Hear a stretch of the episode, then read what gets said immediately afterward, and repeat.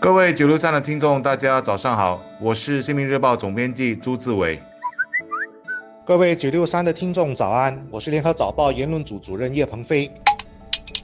许多国人可能不知道，从十一月初开始，当我们到马来西亚旅游或者探亲时，吃东西和购物。原来是可以选择用 NES 卡付费的。据他们的发言人表示，这是新加坡人熟悉的 NES 卡首次走出我国。在马国的四千五百个支付点具体的分布，目前没有进一步的消息。不过，据知深受国人欢迎的新山购物中心，例如 City Square、KSL 综合广场和五福城广场，都可以使用。而使用的付款方式跟在本地是一样的，只要把卡插入支付点，再输入密码，就能。完成交易，在高度提倡无现金交易的今天，我想这样的安排是会受人欢迎的，因为它解决了我们一个在旅游时极为棘手的问题，那就是携带外币。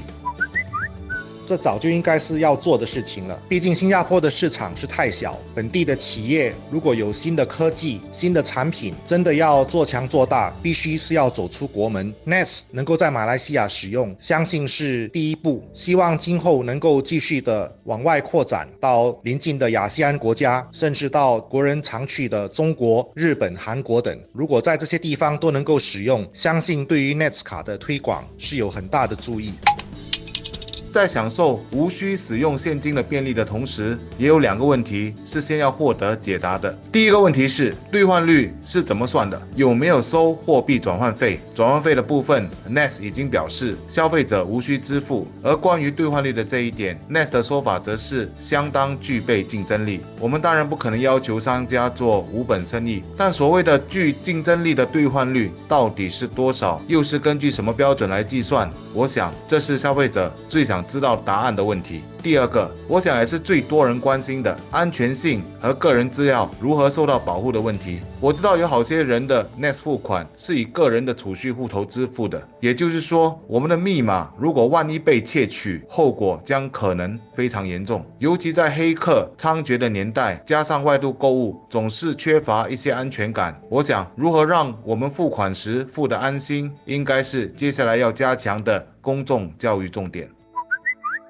在马来西亚推广 NETS 卡，其实还有一个很特殊的意义。毕竟新加坡和马来西亚有着一段很长的历史，曾经也是属于同一个国家，两地的人民关系很密切，不少人在马来西亚也有亲戚。所以，如果能够在马来西亚使用 NETS 卡，我个人觉得会拉近两地的心理上的距离，形成一种类似单一市场这样的一种机制。这个不但在经济上是有很正面的作用，甚至也可以作为一种减震器。万一两国偶尔出现政治方面或者外交方面的纠纷的时候，不会把双方的关系弄得太僵。这种心理上的距离的拉近，其实是非常重要的。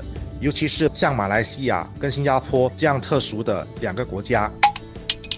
从消费者的角度来看，能在马国进行零现金购物，当然还是乐见其成。我们也希望相关计划也能延伸到世界其他地方，比如说是中国，因为现在我们去中国，我们都会面对有钱却没有办法付账的窘境，因为当地好些商店只允许微信或阿里扫描付费。只是我们也可以从本地商家的角度来看待无现金交易的问题。在我国，虽然政府大力推动，但好些商家，尤其是邻里中心的商家，对无现金交易还是接受度比较低，普遍性不是太高。我就曾在食阁里尝试以银行应用付款时，结果摊贩助手花了几分钟都无法连接机器，最后只能作罢。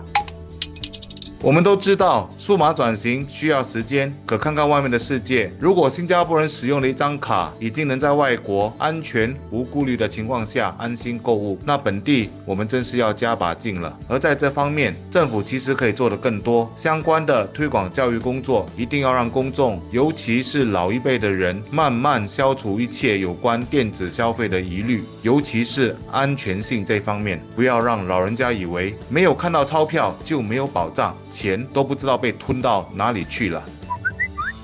总之，这种非现金的支付手段，如果可以继续在外国推广，我觉得对于新加坡人来说是一个利好的消息。毕竟出国旅行、公干，甚至是求学的国人越来越多，如果多一种便利的支付方式，确实能够让大家的生活更加方便。